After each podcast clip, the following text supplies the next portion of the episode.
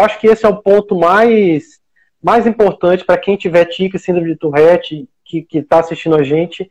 Você pode tomar o remédio que você quiser, sem a terapia você não vai conseguir resultados é, excelentes.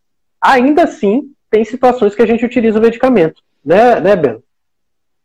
O medicamento a gente vai utilizar quando o impacto social do tique for muito grande e a criança realmente ou adolescente esteja precisando desse socorro. E lembrar que além do Tourette, do tique, nós vamos tratar o TDAH, se necessário, e vamos tratar também os outros distúrbios, como a depressão, ansiedade e o transtorno obsessivo compulsivo. Então comenta um pouquinho, Bela. A gente recorre à medicação em situações raras, né? E quando a gente. A principal medicação que é aprovada hoje, ela não está disponível no Brasil, tem que importar dos Estados Unidos, mas a gente tem outras medicações disponíveis no Brasil que também tem uma eficácia, né? Que é aí comprovado. Mas a gente não tenta nada sem terapia. Quando esse paciente vai chegando na faixa etária adulta, você tem alguns medicamentos que são medicamentos que a gente chama da classe dos antipsicóticos, que eles são medicamentos que vão atuar inibindo a atividade da dopamina. Esses pacientes têm uma atividade, uma desregulação da dopamina, que deixa eles mais liberados. E aí a gente pode utilizar drogas que têm atividade antipsicótica que bloqueiam a atividade da dopamina. Esse é um tratamento clássico, tem algum resultado, mas qual que é o problema, pessoal? Por que, que a gente não gosta? Porque a longo prazo essas medicações podem gerar uma série de efeitos colaterais que é a impregnação dopaminérgica, ou seja, o paciente utilizando aquela medicação durante muito tempo, ele pode impregnar, o que é uma coisa que nós, neurologistas, não queremos que um, medicamento que é para tratar gere um efeito colateral. E aí foi lançada uma, uma outra pesquisa utilizando drogas que a gente chama de alfa-bloqueadores adrenérgicos. A adrenalina também pode estar envolvida no, no, no surgimento do tique, né?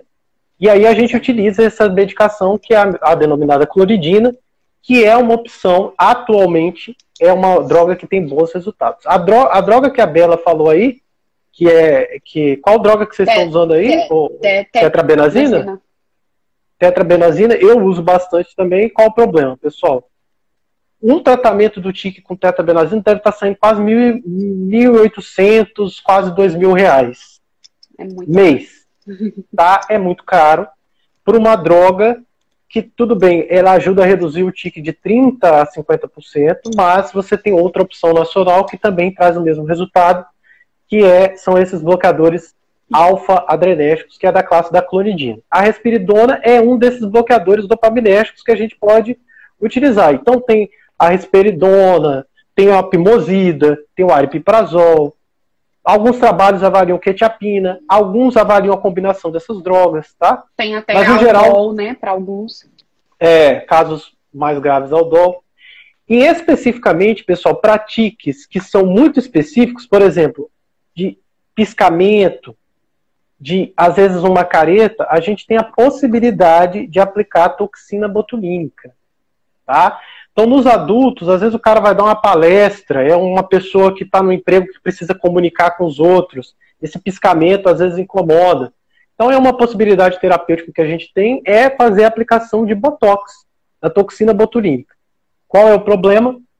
O problema é que o tique ele tem aquele fenômeno de mudar no paciente. Então, eu aplico a toxina, ele melhora uns três meses, passa três meses, o tique aparece em outro lugar.